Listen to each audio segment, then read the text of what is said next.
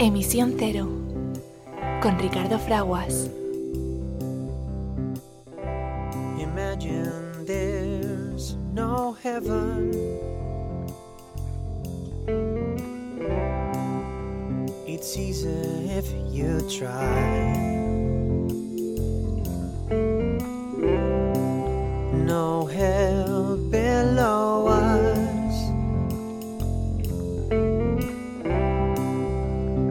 Above us only sky. Imagine all the people living for today. Hola amiga, hola amigo que te unes a Emisión Cero, tu programa dedicado a la información y promoción de la sostenibilidad. No es otra cosa que velar porque por fin todos y cada uno de los eh, seres humanos puedan ejercer los derechos humanos, podamos vivir en paz eh, y en armonía los unos con los otros y con la madre naturaleza que nos da la vida.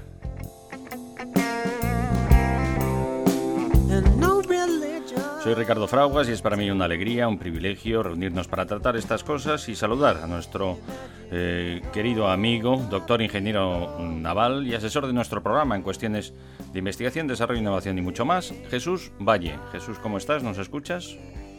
Pues os escucho muy bien y estoy, la verdad es que, bueno, no, no, no me puedo quejar, como su- suelo decir, ¿no?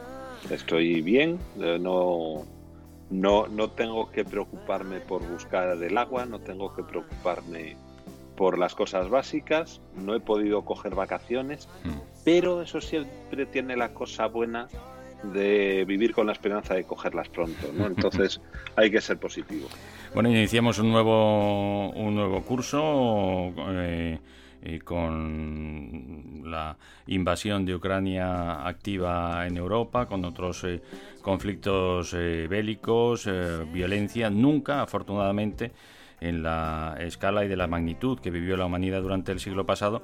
Pero así empezamos eh, este curso muy buenas voluntades eh, de unos y de otros, de nuestros máximos representantes, de los poderosos, los que acumulan el capital y los principales grupos empresariales eh, para caminar eh, en la consecución de los objetivos de desarrollo sostenible que pasa por la erradicación de la violencia extrema y dejar de financiar, pues en este caso a tiranos como es Putin que ha decidido pues matar a la gente para ocupar un territorio, en fin, el horizonte, pues, eh, podemos decir que, que tiene tremendos nubarrones, eh, pero albergamos la esperanza de que mm, vayamos adelante en esa consecución de los objetivos de desarrollo sostenible. Lo comentaremos hoy también, que pasa por la eliminación de la quema masiva eh, e indiscriminada de combustibles fósiles que nos está costando salir de ello, Jesús.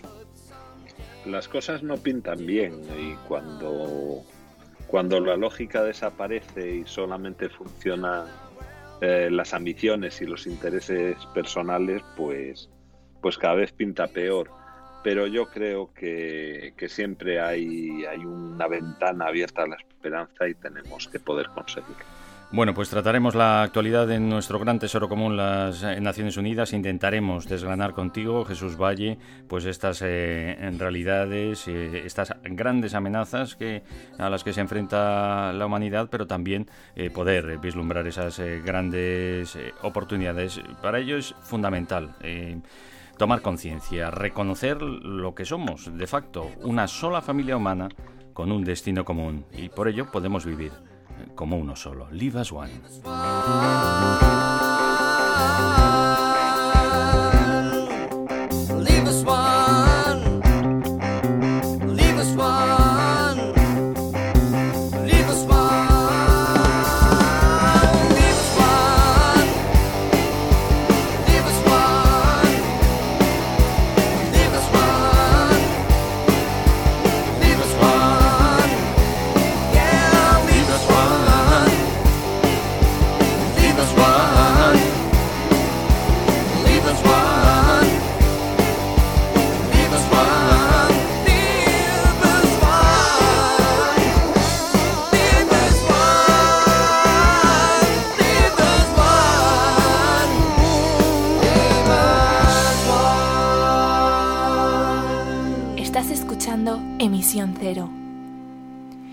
Programa que impulsa el cambio positivo, con Ricardo Fraguas.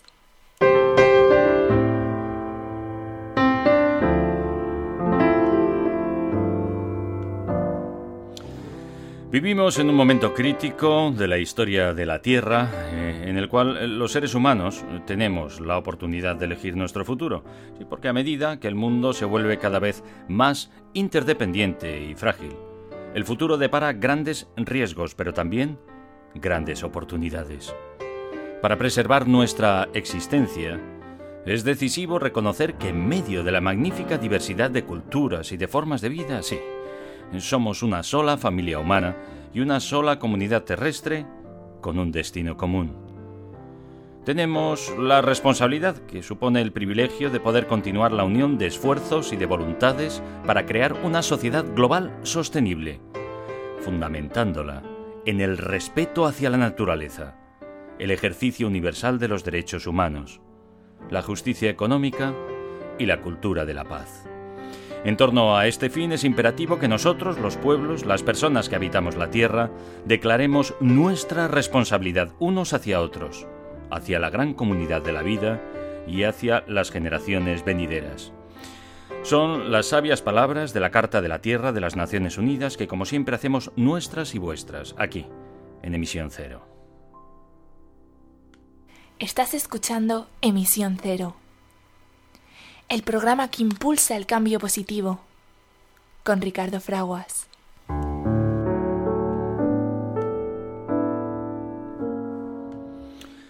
Hola amiga, hola amigo que te incorporas eh, a Emisión Cero, tu programa dedicado a la información eh, y promoción de los derechos humanos y de la preservación de la naturaleza. La sostenibilidad no es otra cosa que pensar en el de al lado, un acto de generosidad eh, porque es velar, porque los que están por venir, que no conocemos, las próximas generaciones, puedan disfrutar de la magnífica diversidad de la vida que ofrece el planeta Tierra.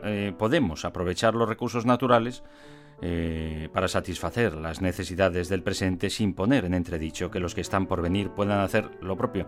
Una cosa es que podamos y otra cosa es que lo estemos haciendo, mm, porque no, no lo estamos haciendo, no lo hemos hecho durante los últimos 100 años principalmente eh, por la forma en la que hemos eh, transformado la energía, quemando recursos eh, finitos, contaminando y emitiendo gigatones y gigatones de gases de efecto invernadero que han desestabilizado ya, fíjate, nos lo decían los sabios y los estudiosos hace más de 50 años, pues ha llegado a ese punto. Se ha mm, mm, producido el desequilibrio del equilibrio natural de los gases de efecto invernadero que permiten una temperatura media en la Tierra para el desarrollo de la vida tal y como la conocemos. Pues eso nos lo hemos eh, cargado. Los primeros síntomas pues ya se anunciaban meteoros cada vez más extremos, sequías más extremas, lluvias más extremas, huracanes eh, y tifones donde antes no los había. Los hemos visto ya este verano en el eh, Mediterráneo debido a ese eh, ascenso tremendo de la temperatura de los océanos, pérdida de la biodiversidad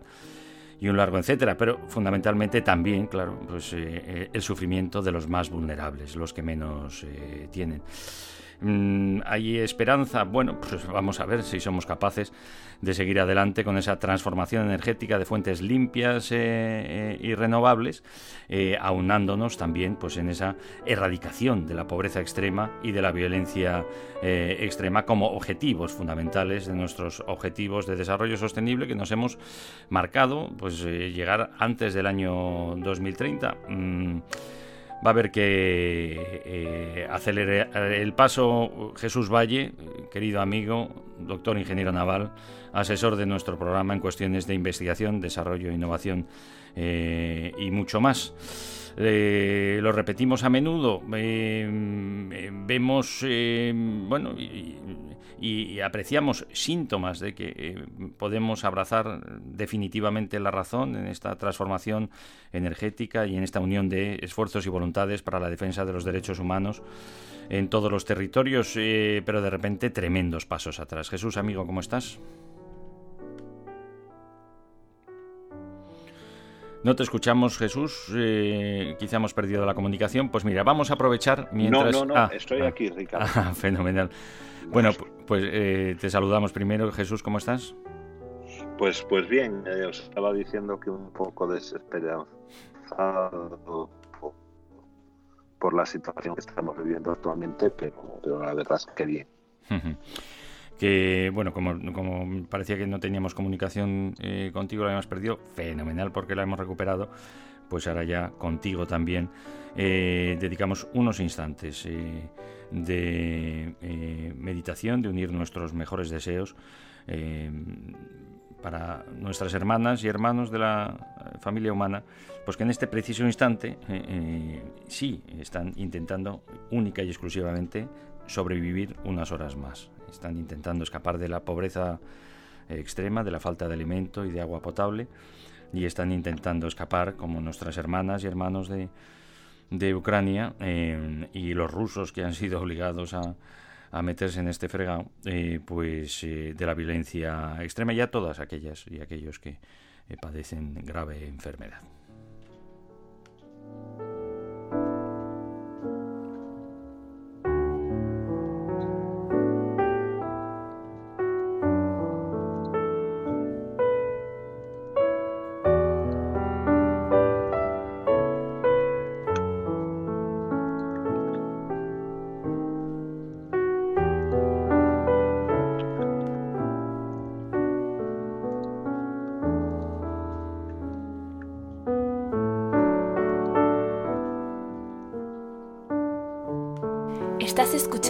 Emisión Cero, el programa que impulsa el cambio positivo, con Ricardo Fraguas. Pues humildemente es lo que intentamos hacer. Eh, Jesús Valle, nos avanzabas que, eh, como no puede ser de otra manera, pues estás eh, algo desesperanzado, ¿no? Algo eh, perturbado por eh, las realidades que nos están tocando vivir en la familia humana y en el planeta Tierra. En este momento en el que eh, seguimos celebrando esa comunión de uniones, esfuerzos y voluntades en torno a las naciones, lo que denominamos Naciones Unidas y para acabar con la violencia extrema, con la pobreza extrema y preservar la naturaleza que nos da la vida, pues eh, nos enfrentamos a las realidades que tenemos, como es eh, la guerra de Ucrania o la continuidad, ¿no? la eh, ralentización también de la transformación energética hacia las energías renovables, Jesús. Pues, pues así es, estamos, estamos cada vez, cada vez perdiendo, yo creo, un poco el norte, ¿no? De lo que es importante y de lo que no es importante. Ya, ya habíamos decidido que íbamos a ahorrar energía, que íbamos a, dejar de importar combustible y de, íbamos a dejar de importar gas por, por varias razones. Una, porque porque no somos productores, porque no es un sistema que sea sostenible a, a largo plazo, porque no estamos con ello aportando eh, precisamente al bien, sino estamos viendo ahora mismo que en muchas ocasiones aportamos al mal, porque sabemos hacer las cosas tecnológicamente de otra manera y porque seguir consumiendo este tipo de productos es malo para es malo para el medio ambiente y es malo para nuestra tierra, ¿no? Entonces, era, era una decisión que, que habíamos tomado. El, el llegar a esta situación en la que estamos ahora mismo, eh, pues a mí me sorprende que no hayamos, no, no, no hayamos llegado muchísimo antes, ¿no? Hmm. Porque, porque ha tenido que hacer falta una guerra para que la gente diga no desperdicie usted el combustible, no desperdicie usted el gas, no, no enfríe usted mucho más de lo que debe los espacios, ni lo sobrecaliente en, en invierno, ¿no? Entonces, Perdóname, bueno, ya sabes que me gusta pues, hacerlo, pero me- introducir paréntesis en lo que está diciendo. Yo Estaba visualizando también, digo, claro, no despilfarrar la energía como la hemos estado haciendo y lo seguimos haciendo, pero es que el, lo de los vehículos que utilizamos para transportarnos es eso, son ingenios de, de despilfarre de la energía, ¿no? En forma de, de calor. Lo seguimos viendo. Cuando vemos, metemos los, los coches, los vehículos, las furgonetas en un aparcamiento, sube la temperatura 10, 15 grados. ¿Qué calor hace aquí? Claro, está desprendiendo tanto calor porque no nos hemos planteado ese desparrame energético que ahora nos están diciendo, oye, pues como dices, ¿no? Y que está muy bien, oye, que, que, no tiremos la energía en nuestros hogares, en nuestros centros de trabajo, pero es que lo seguimos haciendo con el transporte, Jesús. Sí, pero es que es que pa parece que parece que si no cuesta mucho y te lo puedes permitir, pues está está bien visto, ¿no? Pues no, no, no tiene que estar bien visto aunque te lo puedas permitir, ¿no? Es un es una situación anómala el estar el estar eh, despilfarrando, el estar emitiendo gases nocivos para la salud y el estar calentando nuestro medio ambiente. Fíjate además algo de lo que nunca hemos hablado, pero que está ahí, ¿no? Todos los todos los garajes, todos los parkings necesitan un sistema de ventilación. Mm. Ese, ese sistema de ventilación, si es activo, consume también energía. Si, si no es activo, es pasivo, pues te, te obliga a tener una, una ventilación que de alguna manera eh, está perdiendo el calor en, en, en el invierno y, y, y, perdiendo el frío en el verano, ¿no? Entonces, al final, tenemos un sistema montado que energéticamente eh, eh, dista mucho de ser razonable. Hmm. Y como lo sabemos, pues lo mínimo que podíamos hacer es aceptar que las cosas tienen que cambiar. Hmm. Eh, tenía muchas ganas de, encontrarme de nuevo con vosotros y, muy especialmente contigo, eh, Jesús, para cotejar pues algunas eh, reflexiones eh, que me sobrevienen pues cuando conocemos las realidades en este caso pues de la forma de, de, toma de decisión y de gobierno de nuestras altas instituciones en la Unión Europea. La Unión Europea, fíjate que es el club de, de países donde podemos decir pues que vivimos mayores cotas de libertad y de bienestar ahora mismo del mundo y, además asumiendo que lo que queremos es eh, pues que cada vez seamos más eh, miembros de la Unión Europea y aquellos que no están en el continente europeo pues también se sumen a este ejercicio de las libertades, de la defensa de los derechos humanos y de la protección de la, de la naturaleza y poder vivir eh, pues eh, esta, este bienestar que compartimos en los eh, países miembros.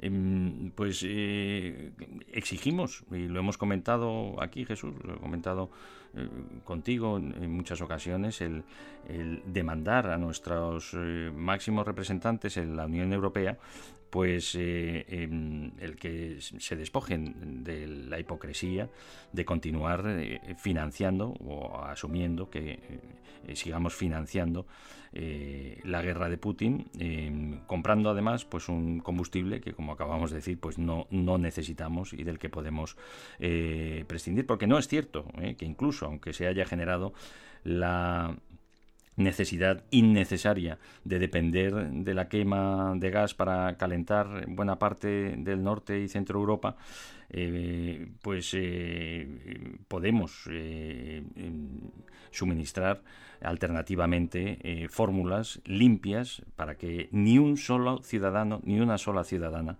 eh, pase frío este invierno en Europa y además sin necesidad de quemar gas de ningún tipo, pero desde luego el que está manchado de sangre y que eh, proviene pues de la petrolera de, de Putin y por ello pues seguimos financiando. En la Universidad Menéndez Pelayo, como todos los años, pues hemos tenido la suerte, la Universidad de Verano, que se eh, congrega en el Palacio de, la Magdalena de, de, Santander, en esas instalaciones fantásticas del pueblo y de la ciudad de Santander, eh, cedidas para mm, el uso de la universidad durante el verano, pues se realiza el encuentro dedicado a la reflexión de qué significa Europa y qué hace Europa, que puso en marcha Josep Borrell hace ya 10 años y que este año pues ha vuelto a celebrar ahora como mm, pues un máximo representante nuestro de la Unión Europea junto con Ursula von der Leyen, él es el vicepresidente de la Comisión y además el alto representante para eh, eh, todas las cuestiones relativas a la seguridad y a las relaciones eh, exteriores. Eh, pues eh, una vez que mm, generosamente pues ha compartido eh, con todos en este foro con todos los asistentes y, a través de los, de los medios y de los dispositivos conectados pues las grandísimas limitaciones de toma de decisiones y de capacidades que tiene la Unión Europea precisamente precisamente por defender esos valores de democráticos, es decir, de la toma de decisiones unánimes para lo que se eh, necesita hacer entre todos, entre los 27 eh, del club, eh, pues claro, ralentiza muchísimo la toma de decisiones y a veces la entorpece hasta el punto, pues como surjan estas tremendas paradojas que nosotros los ciudadanos las recibimos así, e hipocresías, de continuar amparando la compra de, combustible fósil, pues a, quien está asesinando a personas también en el continente europeo, como es Putin y, sus eh, secuaces. Pero claro, es que em, ahí está ese equilibrio tan difícil, Jesús, y esto quería, a esto quería llegar en, en, primera instancia de las cuestiones que vamos a tratar relativas eh, a la Unión Europea y el presente que estamos viviendo. Eh, y es que em, el, defender eh, las tomas de decisiones de manera democrática son precisamente lo que entorpecen el poder tener capacidad de acción. Y nunca sabemos, además, si es efectivamente para bien el que eh, no haya habido una intervención directa en Ucrania para que ahora mismo pues ya nos pudiéramos estar hablando, porque hubiéramos llegado pues a una escalada nuclear y esto se había acabado hace ya mm, seis meses, Jesús. Qué raro es todo, eh. qué difícil es todo. El equilibrio es un equilibrio muy inestable, el equilibrio que, actualmente tenemos, ¿no? Eh, dentro de, entre los diferentes países.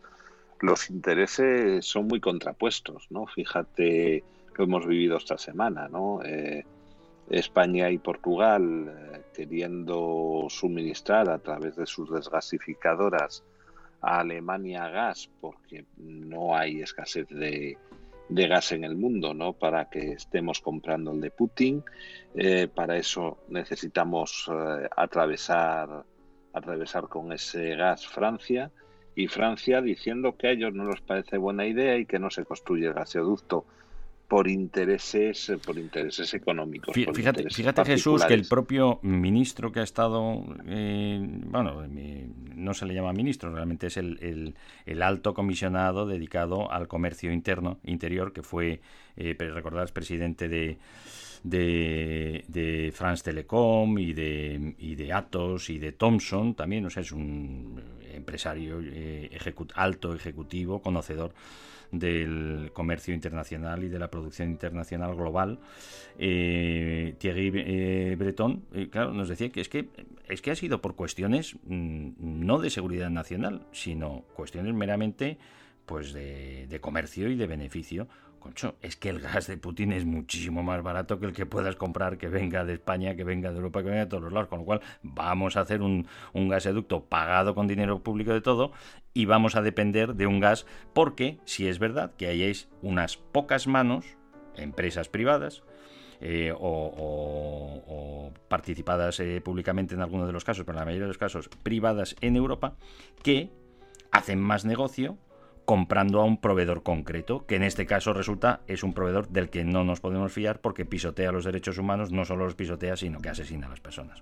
Pues eso por cuestiones comerciales. Y dicho, dicho, ya digo, de manera transparente por nuestro propio máximo representante, podríamos decir el ministro de, de Industria, de Economía y de Comercio de Europa. ¿Qué te parece? Eh, pues que pues que así es la vida, ¿no? Así es la vida, por desgracia. Y tú, eh, perdona, nos estabas diciendo, nos estabas diciendo que ha habido la iniciativa de que Portugal y España, entre otros, suministren ese gas y no ha sido posible, pero no ha sido posible probablemente por esto también, ¿no?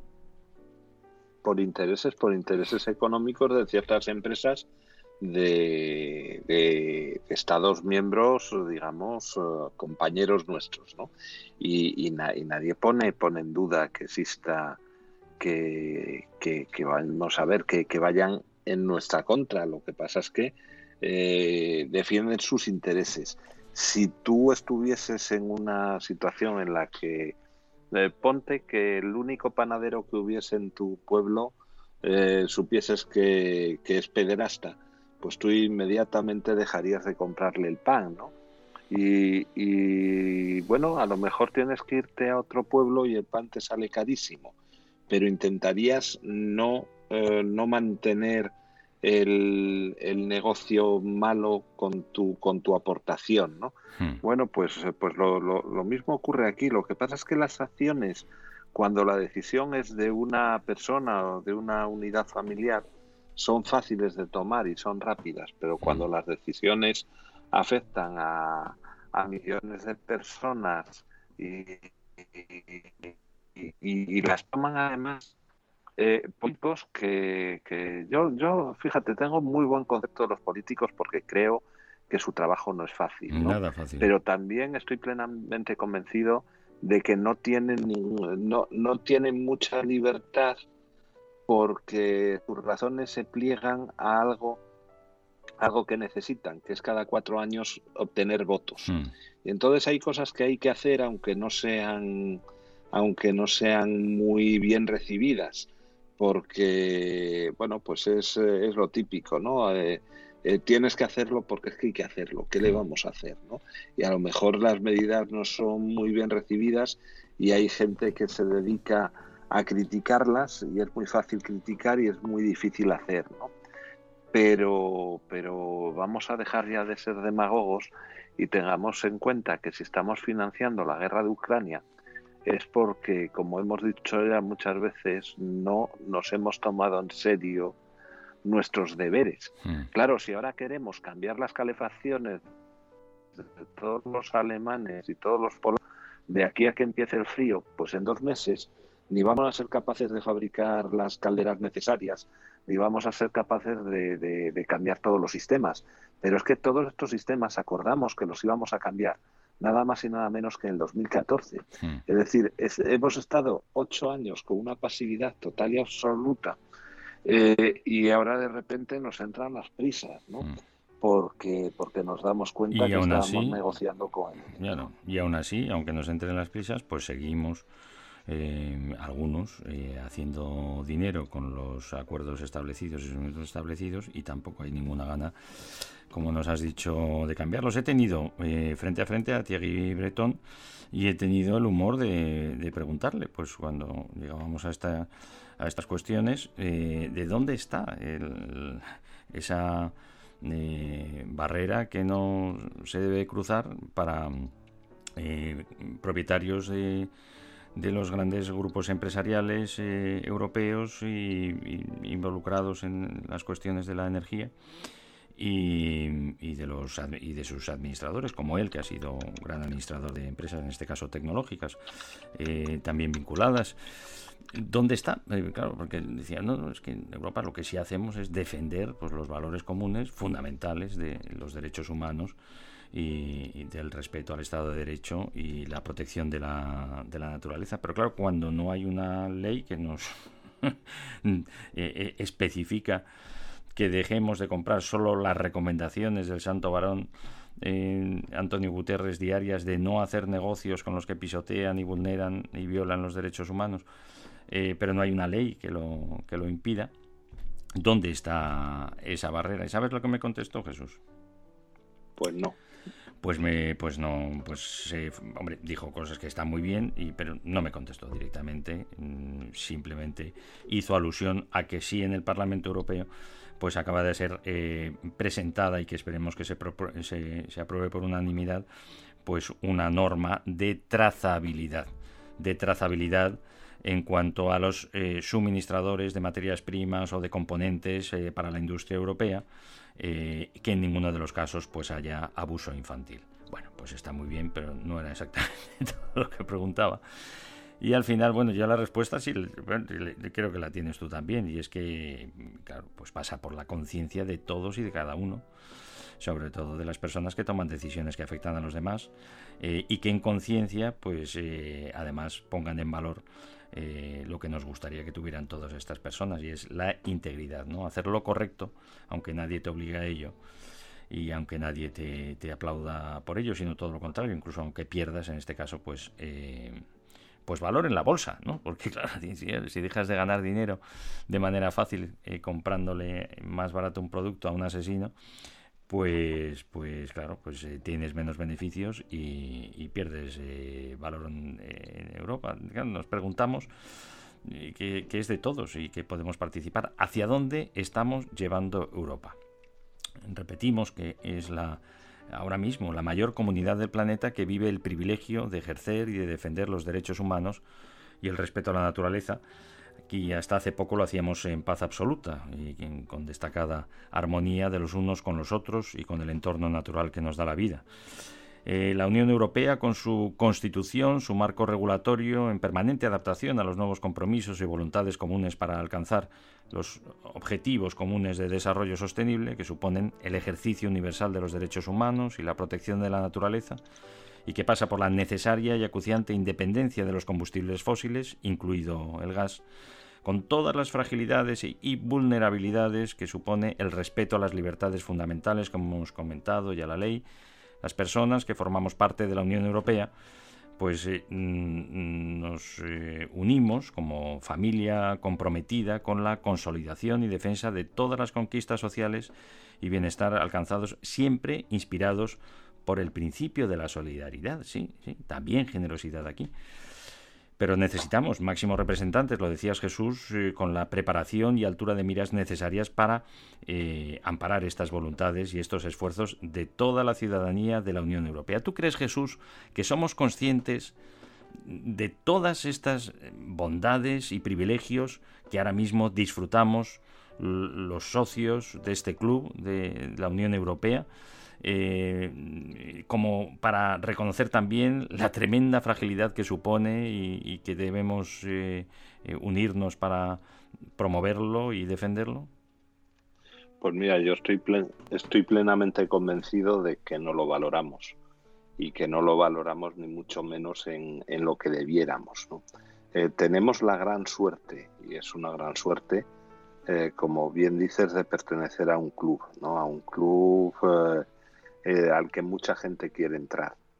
es un, es un, club en el cual, eh, bueno, pues jugamos unos, un juego, digamos, eh, más o menos pactado entre todos, ¿no? Y tenemos nuestras diferencias y seguiremos teniendo nuestras diferencias porque seguimos teniendo nuestros intereses propios, ¿no? Pero pero el interés propio, como, como bien comentaba, se tiene que, se tiene que doblegar ante el interés común, ¿no? Y el interés común, pues, eh, pues es, es, es, la parte difícil de, de definir, ¿no? Porque eh, tú puedes ver muy claras ciertas situaciones y sin embargo el político de turno del país que se va afectado, se va a ver afectado gravemente por, por una distribución de energía que se ha basado en, en, comprar en comprar a Rusia, pues dice, pues no, no, yo no estoy de acuerdo en que el objetivo común ahora mismo sea no mantener a, a, Putin. Para mí el objetivo que a mí me interesa es que mi población no pase frío este invierno. Y, y, eso um, puede ser muy humano, eh, pero es precisamente lo que tenemos que tenemos que intentar solventar, ¿no? Tenemos que, llegar a acuerdos eh, que beneficien a todos y no a cada uno particularmente. Más preguntas para Jesús Valle y planteamientos en lo relativo a nuestra dependencia o posible independencia energética y en esa defensa de las libertades. ¿Seremos capaces, tú crees, en Europa de poner en práctica de manera rápida y definitiva el reconocimiento de que hemos alcanzado sobradamente el desarrollo tecnológico y que contamos con los recursos y la voluntad de evitar la continuidad de la dependencia de esos suministradores de combustibles fósiles y su dañina quema masiva e indiscriminada para satisfacer eh, las necesidades energéticas creadas eh, en la Unión Europea, en los eh, países, para las ciudadanas y ciudadanos de todos los países del club. O continuaremos ralentizando la transición energética y el cambio positivo dedicando recursos públicos a prolongar la dependencia, sometidos solo y exclusivamente, como hemos dicho, al enriquecimiento de unos pocos. Eh, ¿Crees que vamos eh, por buen camino, que podemos ir por mejor camino yendo más eh, rápidos? ¿Es posible desde tu punto de vista, del conocimiento de esos desarrollos que tenemos al alcance, los que se están implementando para la transformación energética, las necesidades energéticas de todos los sectores, como bien conoces, y, muy en particular también el de eh, que dependemos del transporte marítimo para más del 90% del transporte de nuestras mercancías, eh, también en la Unión Europea como en el resto del planeta. Eh, podemos enfrentarnos a discursos interesados que mm, ayudan a prolongar esa dependencia de manera innecesaria y dañina eh, para todos, Jesús. ¿Cómo me gustaría poder contestarte que sí? Pero, pero por desgracia eh, te tengo que contestar que no, que todavía nos queda mucho para llegar a ese punto. Todavía todavía no nos ponemos de acuerdo en muchas cosas que son que son bastante básicas ¿no? y bastante necesarias. Tomamos acuerdos muy importantes que nos afectan a todos con la participación, digamos, activa de muy pocos. ¿no? Hay, hay mucha pasividad en la, toma, en la toma de decisiones. Y eso hace que luego cuando, aunque la voluntad general sea muy positiva, con la voluntad solo no vale, las cosas hay que, hay que plasmarlas luego en realidades y hay que trabajar y hay que trabajar en, un, con un objetivo común. Y en cuanto en ese objetivo común eh, pisas el pie de algún de alguna empresa poderosa que te puede hacer cierto daño o resulta que el país X se da cuenta de que se pone de alguna manera en riesgo algún puesto de trabajo actual, ¿eh? que no quiero decir con, con esto que, se ponga en, riesgo el trabajo global, sino eh, el, trabajo actual de, ciertas personas, pues eh, todo esto se ralentiza. Y, tenemos que entender que, también es, es humana la negación, ¿no? Pero vuelvo a decir, nuestro problema está en que no nos lo hemos tomado en serio. Eh, se, han hecho avances y se seguirán haciendo, pero el avance es lento y es lento en prácticamente todos los ámbitos. Asumo la realidad de eh, formar parte de la categoría de ingenuo soñador eh, que determina John Lennon en su, en su Imagine. Y es, pero por otra parte estoy abierto a entender eh, otras realidades y no sé si también eh, me puedes ayudar y nos puedes ayudar a poner algo de luz eh, en todo esto. Estamos viendo ahora pues cómo se ha planteado, incluso el propio Borrell también, vicepresidente de la Comisión Europea, y tantos otros, en gastar dinero público en nuevas infraestructuras asociadas a los combustibles fósiles, en este caso muy concretamente eh, al gas para el suministro desde España, que no producimos gas, que solo lo transformamos.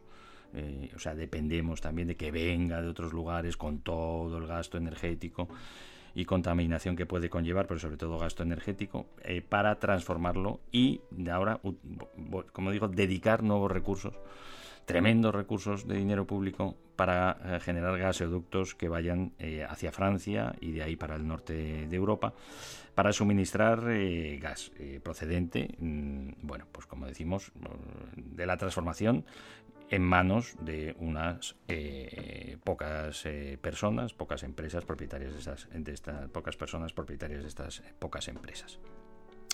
Y yo me pregunto, porque además una vez echados los números es así, con esos recursos somos capaces de mm, sembrar, o sea, de, invertir, o sea, de, utilizar ese dinero. ¿eh? Pongamos que podemos utilizarlo para eso y para más cosas, pero solo con menos de la mitad de lo que se utiliza para lo que cuesta hacer un gasoducto de estas eh, características, eh, podemos, de manera gratuita para todos los ciudadanos, utilizamos dinero público, decimos directamente me, me puedo satisfacer de ello, ¿cómo? Pues promoviendo y poniendo en marcha la producción, que sí se puede hacer de la noche a la mañana, eh, se lleva un día eh, la instalación de estos ya fabricados, en el caso de los paneles fotovoltaicos o los generadores eh, eólicos, una producción de eh, gigavatios, no de megavatios, de gigavatios necesarios y, y- asumiblemente equiparables al suministro de gas que puede ir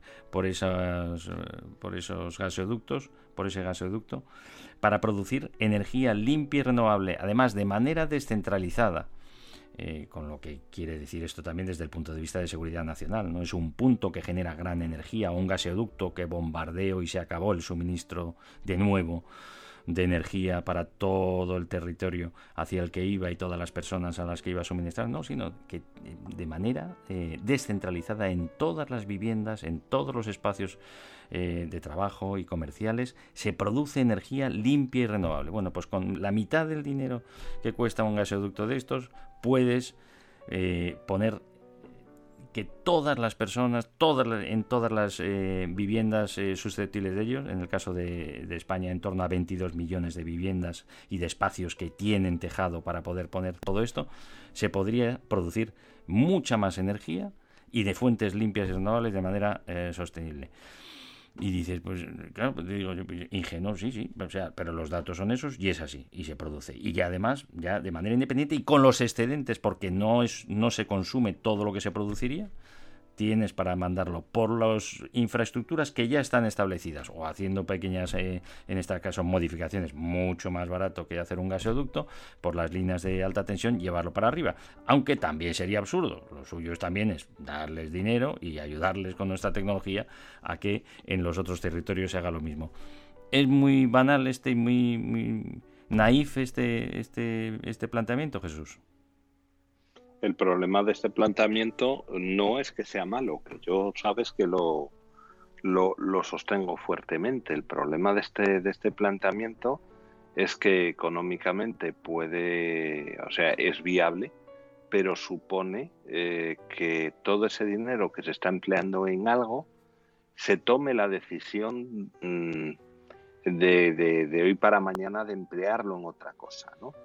Y, y era lo que decíamos, la libertad de la libertad de toma de decisión de los políticos no es tal la, la mayoría de las veces, ¿no?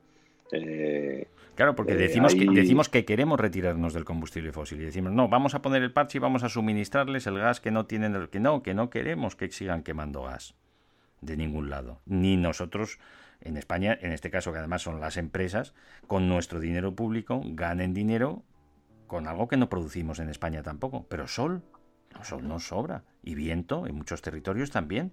Pues podemos producir esa energía limpia y utilizar esos recursos para ello, pero de manera decidida, ¿no? Igual que tan decidida por lo menos como para hacer un gasoducto, que para eso sí que planteamos bien la agenda encima de la mesa y confundimos, yo creo, a la audiencia y a la ciudadanía con las necesidades que tenemos en ese sentido, Jesús. Eh, vuelvo a decir, estoy Mm. de acuerdo contigo. El Bueno. verdadero problema es que las cosas, las cosas no son rápidas y, y- y por desgracia, bueno, pues, pues son muchísimo más lentas de lo que querríamos. Eh, la razón, digamos, si uno hace un, un análisis de cómo es la mejor forma de, de gestionar la energía de su, de, de su vivienda, ¿no? Hmm. es, hombre, si yo tengo una vivienda unifamiliar, eh, pues eh, pongo paneles solares, con esos paneles solares cambio la, la todos los equipos que pueda a equipos eléctricos y me independizo de alguna manera eh, energéticamente, ¿no? Bueno, pues esto, esto que está al alcance de muchísima gente, una cosa es, eh, es que nosotros lo digamos aquí semana tras semana y otra cosa muy diferente. Es que la gente tome la decisión de hacer. Ya, ya, pero para, para el gasoducto no, no te- nos pide nada. Nuestros máximos representantes, como ya les hemos elegido, deciden y van a gastar nuestro dinero en hacer un gasoducto. Concho, Pues que lo, que gasten en ponernos un- unos paneles solares, pero no con el esfuerzo del ciudadano, que además tampoco tiene muy claro, porque decir, vamos a ver, si me han dicho que tengo que poner gas en el hogar y me han hecho, me han abierto la calle 20 veces con el dinero de todos y me lo han metido y ahora me dicen que no, que ponga paneles, pero es que cuando voy a ver lo del poner el panel, pues resulta que me tengo que gastar 11.000 euros para producir y vamos a ver y no sé si me desconecto me desconecto. No, póngamelo usted fácil, como con el gasoducto. Señores, que venimos a poner unos paneles, pero son, no, no, ya son suyos, no se preocupe. Usted tal, aquí a producir y ya no va a tener que pagar nada. Ah, vale, pues venga, póngamelos. Claro, ese es el gasoducto, ¿no, Jesús? eh, es el gasoducto, pero bueno, eh, las, las decisiones eh, que, que ya sabes que yo eso, eso Mm. lo, lo comparto plenamente porque creo que la, que la descentralización de la energía tiene, tiene muchos beneficios a, a medio y a largo plazo. Lo que no los tiene es a muy corto plazo, no lo tiene Bueno, eh, de, de- de- de- aquí a, a las Fija- elecciones. Fíjate que hemos, hemos reproducido modelos establecidos. O sea, mi vecino de al lado, yo no he podido llegar a ello. No he tenido recursos para hacerlo. El vecino de al lado ha puesto, en- en un día, le han puesto todos los paneles para producir con excedente todo lo que necesita una vivienda unifamiliar. O sea que la instalación no es una cosa que lleve mucho. Eh, mucho tiempo, no es una cosa que digas, bueno, pues tiene que tal, pero eh, hemos avanzado en reproducir el modelo de producción centralizada también con las energías renovables pero sin pensar mucho en ello. Me imagino, bueno, me imagino no, sabemos que también ha sido pues para ir caminando sobre las piedras de la del margen de beneficio dependiendo de las ayudas que había en cada caso, ¿vale? Con lo cual al final las decisiones políticas son fundamentales porque nos encauzan los desarrollos de nuestros recursos hacia un lado o hacia otro. Grandes parques eólicos. Sabemos, tenemos ya en España muchos días. Estamos produciendo toda la energía que necesitamos eléctrica de fuentes en, en picos del, del día de fuentes renovables con la potencia que tenemos instalada ahora mismo, eh, principalmente eólica, pero también fotovoltaica. ¿Y qué pasa? Pues que en otros días que baja, bueno, a lo largo del día, todos los días baja la demanda, eh, no apagamos la central nuclear, que es muy costoso apagarla, ni siquiera las de eh, cogeneración que queman gas. Resulta que apagamos o paramos los aerogeneradores, porque hemos hecho esa, hemos reproducido el modelo de generación centralizada. Aerogeneradores producen mucha, mucha potencia energética y la largan por la, por la red eléctrica, fíjate que es una de las mejores del mundo, pues absolutamente ineficiente, porque no hay fuelle, no hay acumulación. ¿Por qué no hay acumulación? Porque no ha habido decisión política de dedicar recursos a la inversión en la acumulación, ¿eh? porque no es que no haya tecnología. Estamos ahora planteándonoslo y nuestros máximos representantes ya lo ponen encima de la mesa. Incluso algunos que van más allá, como la que fue eh, eh, ministra de Medio Ambiente del Gobierno de España y ahora presidenta del, del, del, gobierno español, la semana pasada, pues lo decía públicamente, decía, oye, dinero que gastamos en un gasoducto, no hablaba como yo de decir, oye, vamos a pagarle la generación a todos los ciudadanos y ya, porque nos sobra dinero solo con lo que íbamos a dedicar al gasoducto para hacerlo, y ya no nos preocupamos por la energía. De hecho, los que se tienen que preocupar son los accionistas, los propietarios de Iberdrola o de Endesa, porque dejaremos de comprarles a ellos la energía. Ellos sí se tienen que preocupar, pero bueno, yo creo que no tampoco como para pasar hambre, ¿no? Se va, va, a llegar su preocupación a ese extremo. Pero bueno, al margen de eso, eh, eh, resulta que eh, decía Cristina Narbona la semana pasada, gastemos, gastemos dinero en la acumulación de energía en nuestra red. ¿eh? Que el mejor dinero gastado sería en la acumulación descentralizada también, señora Narbona. Eh, que todos los ciudadanos y ciudadanas tengamos en nuestros espacios, o por lo menos en nuestras comunidades, eh, fórmulas de acumulación para tener el fuelle de lo que estamos generando y de esa manera ser una gran batería, una gran eh, capacidad de acumulación de todo lo que se genera, pero de manera descentralizada. Esa es la, mejor. Y además, mirando la naturaleza que sabemos que funciona de esa, de esa manera interconectada, pues es así. Bueno, pues no.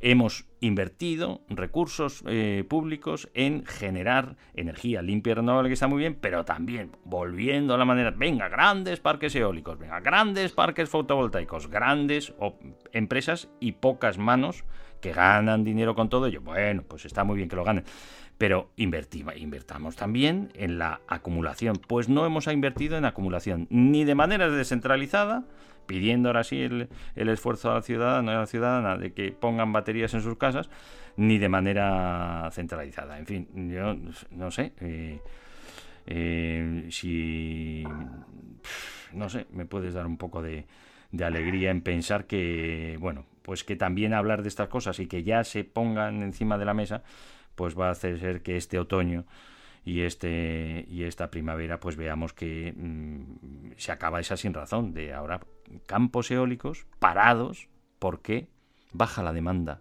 y como no podemos parar las centrales que más contaminan pues entonces porque cuesta mucho dinero pues entonces paramos encima lo que ya hemos montado que es limpio eh, y que eso que eso cambie Jesús no sé eh, pues una vez más me gustaría decirte que, que, sí que se va a hacer, pero la, la realidad es que no se va a hacer. ¿Y por qué no se va a hacer?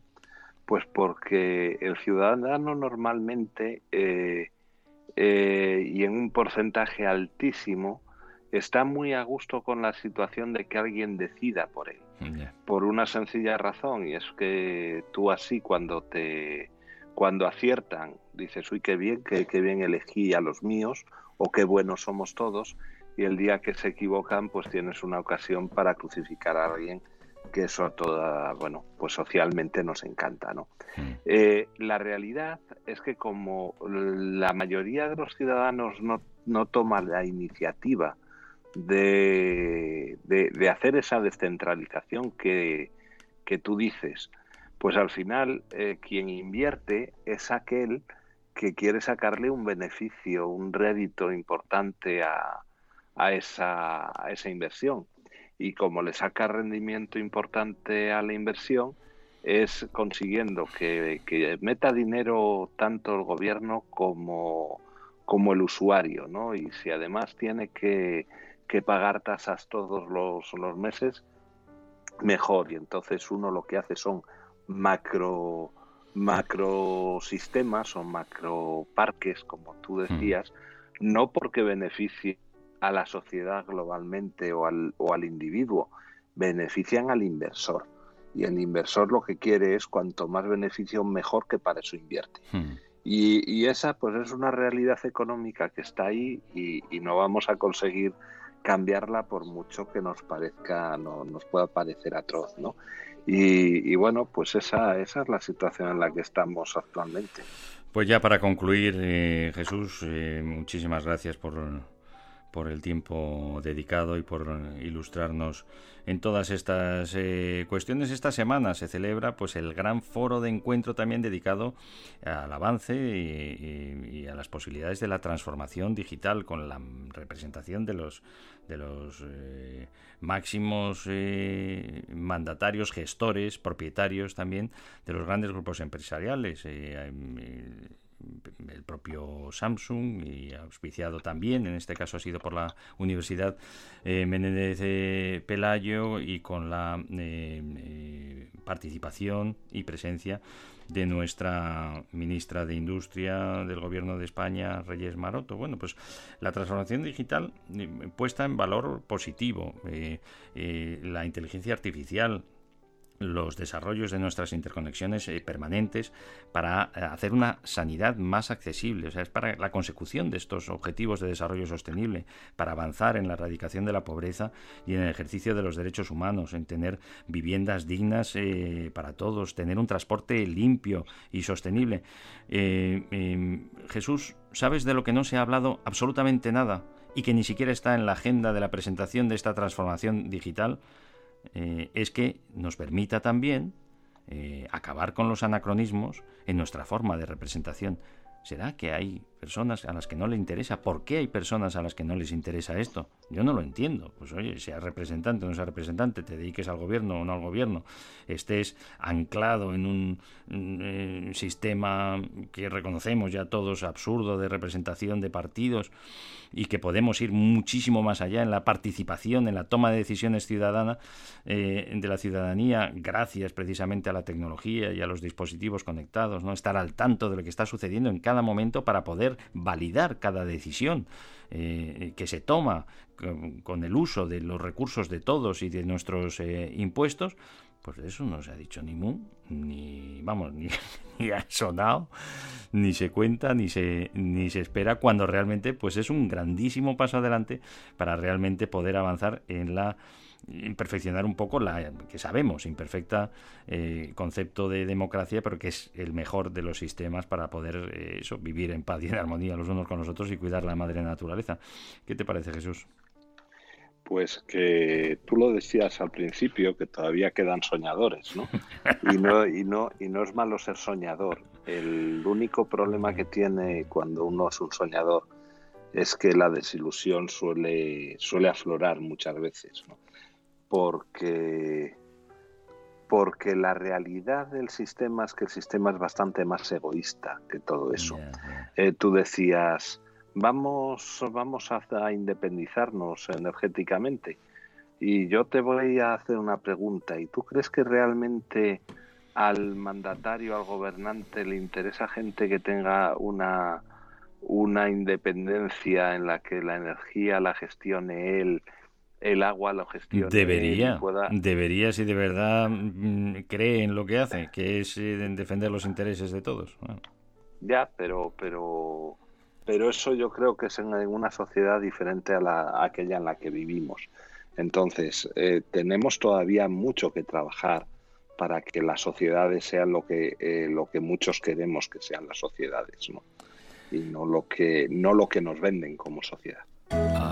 Bueno, aún así yo, hombre, siempre vuelvo a lo mismo, ¿no? Y intento buscar la, eh, el ánimo y la esperanza eh, para todos, para ti también Jesús, sé que le, así lo abrazas, pues cuando, cuando miramos en esas grandes montañas, dicen, mayores montañas han caído, pues sí, muchísimo mayores, muchísimo mayores.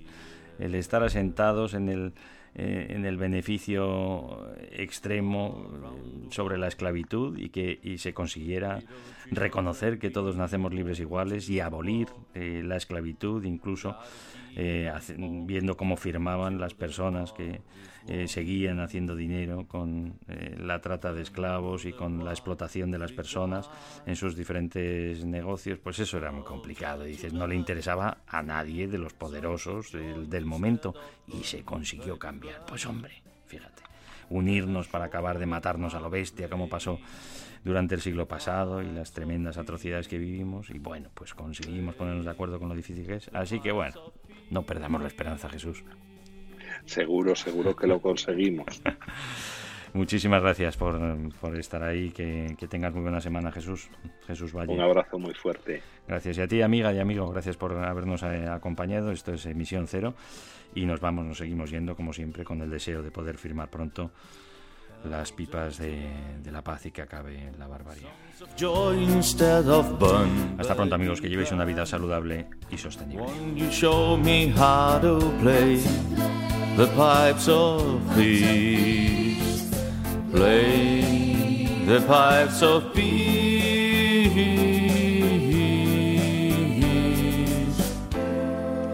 Emisión Cero. Con Ricardo Fraguas. What do you say? Will the human race be run in a day? Or will someone save this planet we're playing on? Is it the only one? What we're gonna do? Help them to see that the people here are like you and me. Let us show them how to play the pipes of peace. Play the pipes of peace.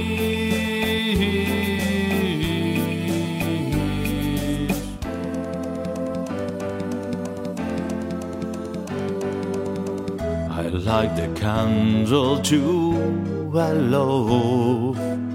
In love, our problems disappear. But all in all, we soon discover that one and one is all we long to